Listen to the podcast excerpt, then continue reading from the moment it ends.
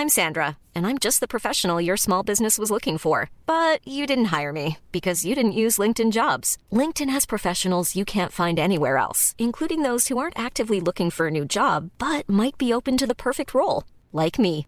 In a given month, over 70% of LinkedIn users don't visit other leading job sites. So if you're not looking on LinkedIn, you'll miss out on great candidates like Sandra. Start hiring professionals like a professional. Post your free job on linkedin.com/people today. Jewelry isn't a gift you give just once. It's a way to remind your loved one of a beautiful moment every time they see it. Blue Nile can help you find the gift that says how you feel and says it beautifully with expert guidance and a wide assortment of jewelry of the highest quality at the best price. Go to BlueNile.com and experience the convenience of shopping Blue Nile, the original online jeweler since 1999. That's BlueNile.com to find the perfect jewelry gift for any occasion. BlueNile.com. Bonjour, c'est Thibault Lambert et vous écoutez Code Source, le podcast d'actualité du Parisien.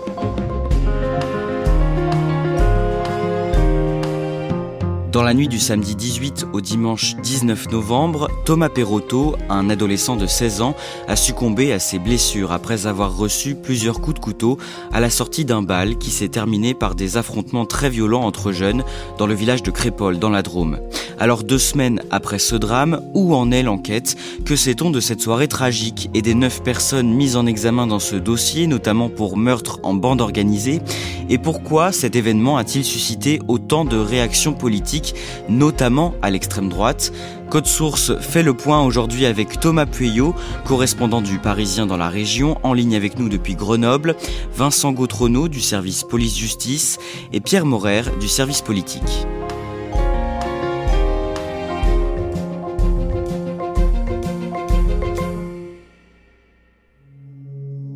Thomas Pueyo, le dimanche 19 novembre, dans l'après-midi, quelques heures après la mort du jeune Thomas, le club de rugby dans lequel il jouait, le RC Roman Péage, dispute un match amical qui se déroule dans une ambiance forcément très particulière. Il y avait un match euh, prévu de longue date auquel Thomas aurait dû participer. Et ben, avant la rencontre, tous les joueurs vont se réunir au milieu de la pelouse pour une minute de silence euh, qui sera suivie d'une minute d'applaudissements. Et voilà, l'émotion est palpable. Thomas est mort quelques heures avant. Il y a des larmes, il y a les gens qui se serrent euh, dans les bras et ce match va quand même se dérouler.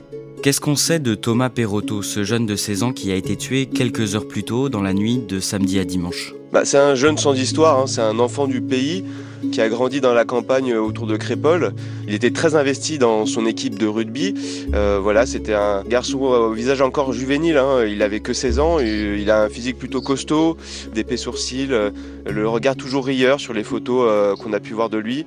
Et voilà, Thomas, c'était un gamin de la campagne, un gamin comme il y en a beaucoup dans la Drôme.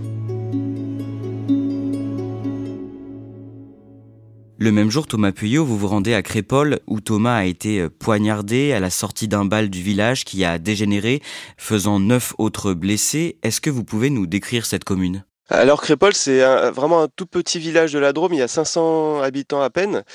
Il est lové dans ce qu'on appelle la Drôme des collines, au nord du département. C'est un village euh, vraiment typique hein, de la campagne dromoise, avec euh, son église. Il y a quelques commerces quand même, euh, un bar tabac, une boucherie, une supérette.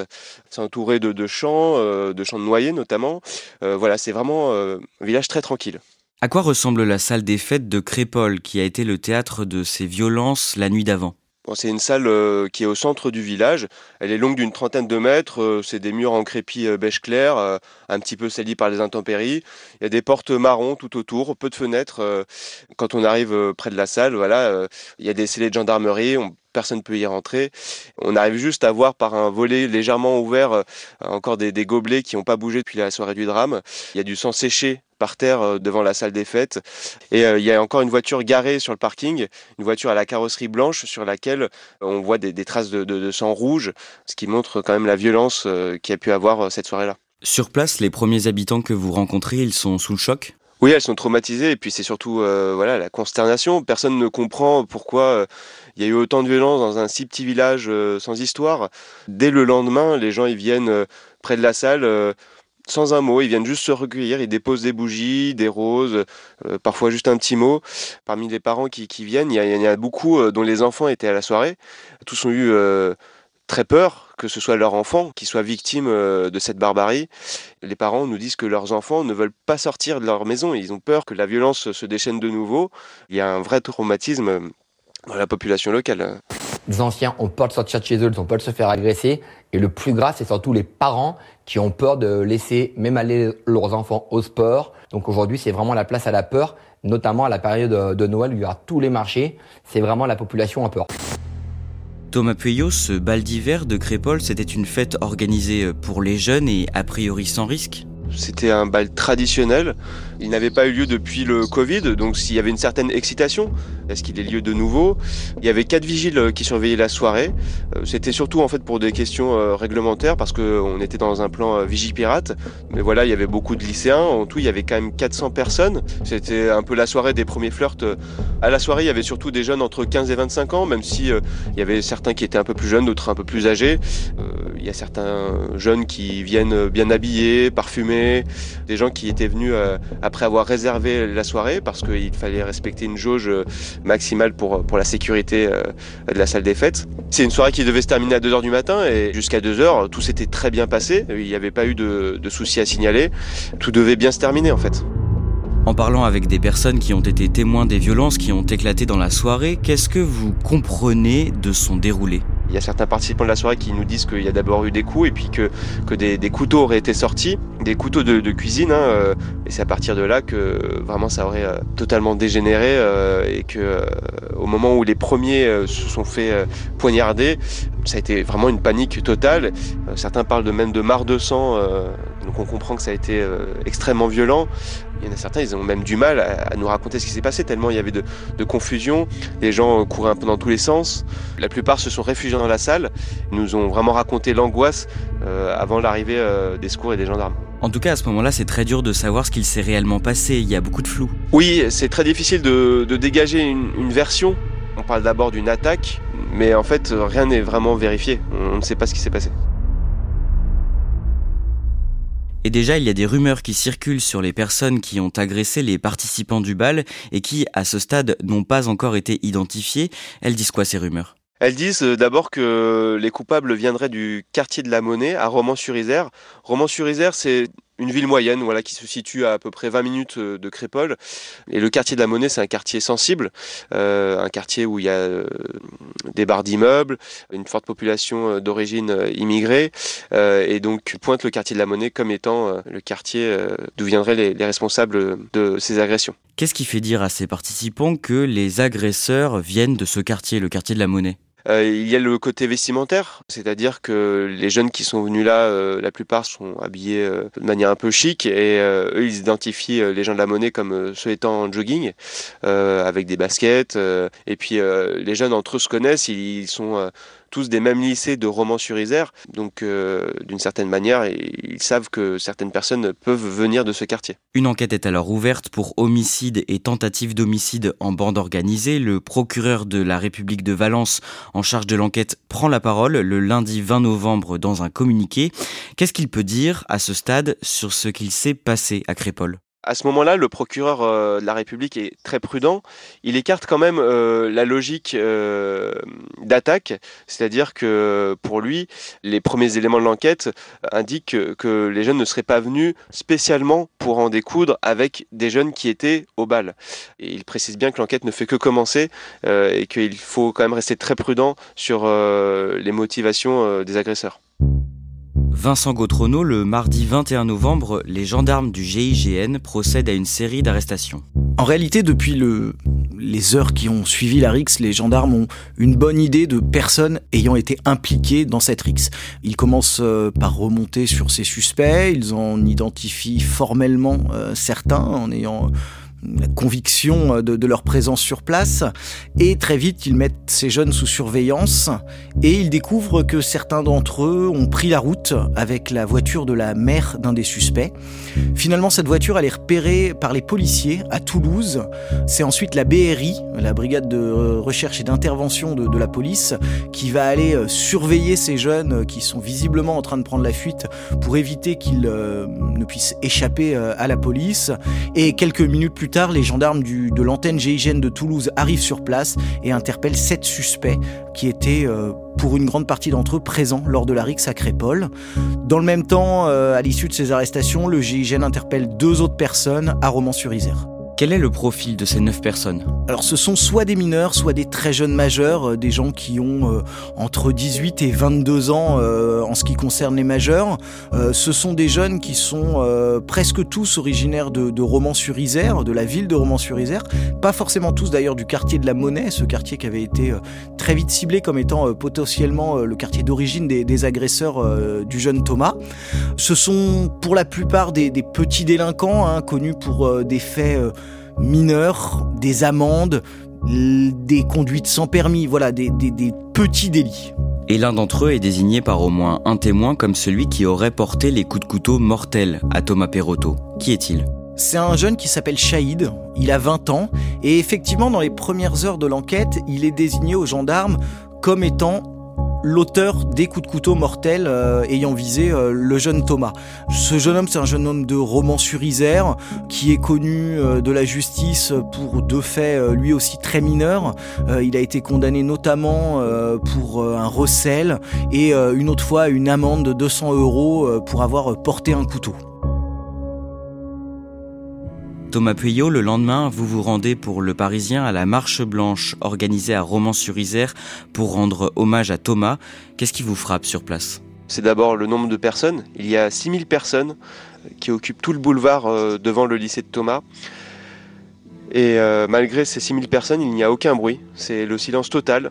À cette marche, il y a la famille, euh, bien sûr, de Thomas, mais cette famille est, protégée, euh, notamment des journalistes, par les amis de rugby, qui essaient de, leur éviter toute sollicitation médiatique. Il n'y a pas de politique à cette marche, si ce n'est la maire de Romans-sur-Isère ou euh, la maire de Crépole, mais qui sont là sans leur écharpe euh, d'élus.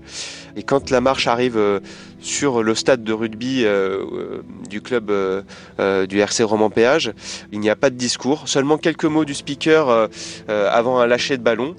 Et puis après, tout le monde se disperse, mais pendant quand même une bonne heure, les gens vont rester sur la pelouse, vont, vont parler toujours à voix basse toujours en chuchotant, il y aura des étreintes, des, des gens qui vont euh, déposer des roses euh, sur les grillages euh, entourant le stade de rugby. Donc ça a été une marche qui s'est faite quand même dans, dans le respect et sans aucun débordement. Et qu'est-ce que vous ont dit les personnes avec qui vous avez pu échanger tout au long de cette marche? Alors il y avait beaucoup d'anonymes et beaucoup de, de lycéens, euh, beaucoup de camarades euh, de classe de Thomas et, et euh, ils sont contents qu'il y ait autant de monde qui soit venu pour lui rendre hommage. Il y a d'autres personnes qui, elles, expriment beaucoup plus leur colère. Il y a quand même pas mal de, de paroles de vengeance, notamment. Euh, il y en a qui disent qu'il faut rétablir la peine de mort, il y en a qui disent qu'il faut la prison à vie, euh, il y en a qui disent que euh, la justice ne sera jamais assez euh, sévère pour contrebalancer le chagrin euh, de la disparition de Thomas. Pierre Morer, à ce moment-là, on est cinq jours après la mort du jeune homme et depuis, ce drame de Crépole fait des remous au sein de la classe politique. Oui, immédiatement, en fait, l'extrême droite s'est saisie du meurtre de Thomas pour tenter d'imprimer son propre récit politique sur ce qu'il s'est passé. Et en fait, euh, rapidement, Marine Le Pen, Éric Zemmour, Marion Maréchal et d'autres essayent d'opposer une France qui serait paisible, une France patriote des campagnes face à une France euh, beaucoup plus dangereuse, voire délinquante, qui habiterait dans les quartiers populaires. Par exemple, Marine Le Pen, elle dit la mort de Thomas est le fait de milices armées qui opèrent des Euh, donc elle, utilise à dessein un, mot arabe. Et Éric Zemmour, le, le, patron de Reconquête, lui, il reprend à son compte euh, l'hypothèse d'un francocide, qui est un terme qu'il a développé, qui serait l'assassinat ciblé de citoyens français. Et il y ajoute que le meurtre de Thomas a des allures de djihad du quotidien. Et donc, eux, ils défendent clairement l'hypothèse selon laquelle des jeunes du quartier de la Monnaie sont venus spécifiquement à ce bal blesser des participants. Oui, en fait, en dépit des résultats de l'enquête, puisqu'elle n'est pas terminée, euh, Marine Le Pen, Éric Zemmour et l'extrême droite dans son ensemble euh, cherchent immédiatement à cibler la population du quartier de la Monnaie à Romans-sur-Isère, et notamment de jeunes citoyens français euh, d'origine maghrébine qui, selon eux, seraient venus spécifiquement à Crépole pour en découdre puisqu'ils avaient des couteaux sur eux. Vincent Gautrono, le samedi 25 novembre, à l'issue de leur garde à vue, les neuf suspects de cette enquête sont mis en examen pour meurtre en bande organisée et violence volontaire. Six d'entre eux sont incarcérés, les trois autres placés sous contrôle judiciaire. Est-ce que les auditions des suspects et des témoins ont permis de préciser le rôle de Shahid A dans cette histoire? Alors Shaïda, comme on l'a dit, il avait été formellement désigné euh, par au moins une personne comme l'auteur des coups de couteau mortels euh, ayant euh, tué Thomas. À l'issue de cette garde à vue, son rôle paraît plus flou. Le témoin qu'il avait reconnu est revenu sur ses propos. Il pense en fait qu'il s'agissait d'une autre personne. Et surtout, la description vestimentaire de Shahid A ce soir-là ne correspond pas à la description de l'auteur des coups de couteau mortels. Dans le même temps, le soir du 25 novembre, Thomas Pueyo, des dizaines de militants de l'ultra-droite se rendent à Romans-sur-Isère et notamment dans le quartier de la Monnaie. Comment ça se passe? Il y a euh, un groupe de 80 militants venus de toute la France, cagoulés avec euh, des barres de fer pour certains. Ils scandent euh, des, des, slogans comme La France aux Français, Islam hors d'Europe. La France, la France nous appartient donc euh, voilà, ce sont des groupes euh, identitaires euh, très virulents qui vont être vite bloqués à l'entrée du quartier de la Monnaie par les, forces de police qui avaient anticipé cette manifestation. Ces militants, ils vont ensuite revenir au centre de Romans-sur-Isère où il y a à peu près une vingtaine d'entre eux qui vont être interpellés, dont 17 placés en garde à vue. Mais entre-temps, quand ils sont passés à proximité du quartier de la Monnaie, il y a un des un des militants d'extrême droite qui a été euh, molesté par euh, des gens de la monnaie. Heureusement, des habitants de la monnaie sont intervenus pour le mettre en sécurité et euh, pour que les forces de l'ordre voilà, viennent un peu à son secours. Qu'est-ce qu'on sait du profil de ces militants et de leur motivation? C'est des gens plutôt jeunes, âgés entre 18 et 25 ans pour ceux qui ont été interpellés. ils sont tous issus de mouvances identitaires et eux, ils sont venus clairement pour montrer leur soutien à Thomas, exprimer aussi cette besoin de vengeance qu'ils ont en eux. Ils sont là en signe de représailles contre les habitants de la monnaie. Des dizaines de CRS en armes et des fouilles de véhicules. La petite commune de Romans-sur-Isère, habituellement si calme, était aujourd'hui méconnaissable aux yeux de ses habitants. J'ai plus l'impression d'habiter à Romans-sur-Isère. J'ai l'impression d'habiter ailleurs que dans une petite ville de province. J'ai pas l'habitude de voir autant de CRS. Pierre Morer, comment le gouvernement réagit à ces expéditions punitives? Bien au départ, le gouvernement euh, met un peu de temps à réagir et en fait l'extrême droite a la place pour dérouler son discours. Selon l'entourage du chef de l'État, ça a beaucoup euh, agacé Emmanuel Macron et Olivier Véran, le porte-parole du gouvernement, a fini par se rendre à Crépole dix jours après le meurtre de Thomas. Thomas avait le visage de ce fils, ce frère. Il est venu à Crépole pour alerter sur le risque d'un basculement de la société. Ce qui a coûté la vie à Thomas n'est ni un fait divers, ni une simple rixe en marge d'un bal de village. C'est un drame qui nous fait courir le risque d'un basculement de notre société si nous ne sommes pas à la hauteur. Et sur place, d'après plusieurs habitants, il y avait peu de monde, mais il y a notamment un homme qui l'a interpellé euh, et qui lui a lancé en criant Honte à vous de défendre la France des quartiers. Il y en a un autre aussi, un vieux monsieur, qui lui a dit qu'en 2002, il avait fait barrage à Jean-Marie Le Pen et que cette fois, en 2027, il n'hésiterait pas à voter pour Marine Le Pen. Et au lendemain de ce déplacement d'Olivier Véran, c'est au tour du ministre de l'Intérieur de réagir le mardi 28 novembre sur France Inter.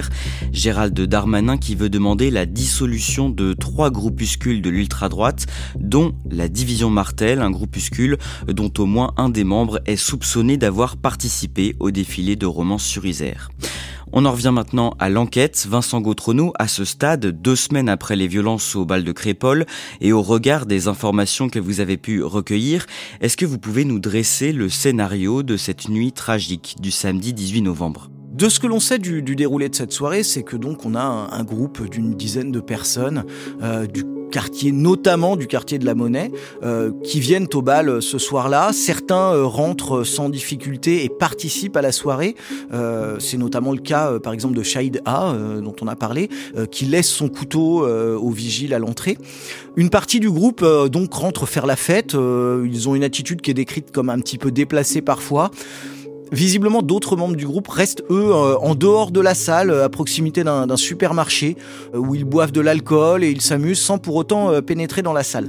Sur ensuite ce qui fait la naissance de cette Rix, qui va malheureusement se terminer tragiquement, les témoignages qui commencent à, à remonter et de l'enquête des gendarmes laissent penser que tout a commencé en réalité dans la salle, quand un des jeunes de Romans-sur-Isère a eu, euh, vers 2h du matin, euh, selon les témoignages, une altercation avec un jeune rugbyman qui était euh, lui aussi au, bal de Crépole. Selon la version de, ce jeune homme, euh, Ilyes, euh, il aurait été importuné alors qu'il buvait un verre par un rugbyman qui lui aurait tiré les cheveux et qui se serait moqué de sa coiffure, l'appelant notamment Nikita ou Chiquita, en référence notamment à une chanson du rappeur Joule. les deux hommes on serait assez rapidement venu, euh, aux insultes et aurait décidé d'aller s'expliquer dehors.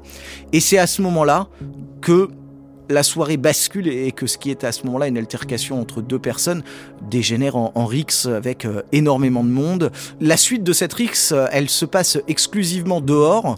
Euh, on a de nombreuses personnes qui se bagarrent à ce moment-là. certains d'entre eux sont, sont, armés de couteaux et le bilan est finalement assez lourd. Hein. On a 14 blessés, dont 4 blessés graves. Et malheureusement, parmi ces blessés graves, le jeune Thomas qui décédera lors de son transport à l'hôpital.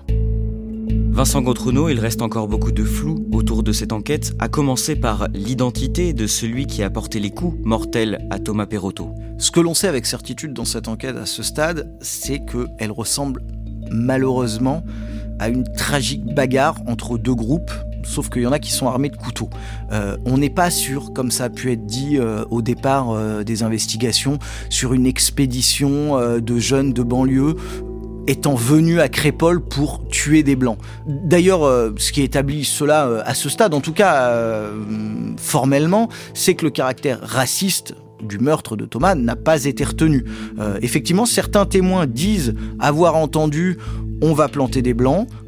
C'est quelque chose qui est revenu des témoignages, que les gendarmes ont entendu aussi.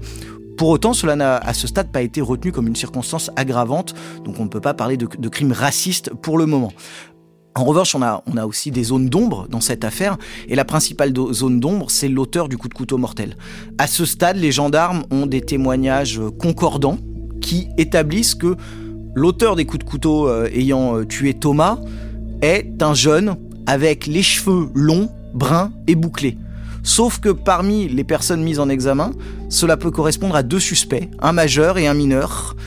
Et donc à ce stade, on ne sait formellement pas qui a tué Thomas. Cette enquête est donc loin d'être terminée Effectivement, il y a encore euh, beaucoup de versions à, entendre. Euh, il y avait énormément de, témoins dans cette soirée. Plus de 100 personnes ont été entendues euh, par les gendarmes comme témoins. des gens qui ont parfois été réentendus et qui donnent des versions un petit peu différentes. donc c'est effectivement une enquête qui va être longue, en tout cas pour euh, arriver à la vérité. La certitude, et c'était aussi la logique du caractère de bande organisée retenue euh, par le procureur de la République euh, de Valence, c'est qu'aujourd'hui, tous ces jeunes hommes sont mis en examen pour leur participation à la RIX, le procureur estimant que c'est une coaction. Malgré tout, il va être, au cours de l'instruction, évidemment indispensable de savoir qui a donné les coups de couteau mortels à Thomas.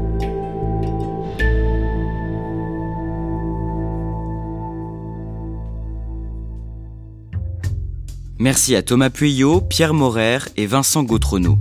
Cet épisode a été produit par Pierre Lloyd Thomas, Raphaël Pueyo et Clara Garnier Amourou. Réalisation Julien Moncouquiole. Si vous aimez Code Source, parlez-en autour de vous. Laissez-nous un commentaire et des petites étoiles sur votre application audio préférée. Si vous avez quelque chose à nous partager, écrivez-nous à cette adresse code source at leparisien.fr. Code Source, c'est un nouvel épisode chaque soir du lundi au vendredi et le samedi ne ratez pas Crime Story, c'est le podcast de faits divers du Parisien.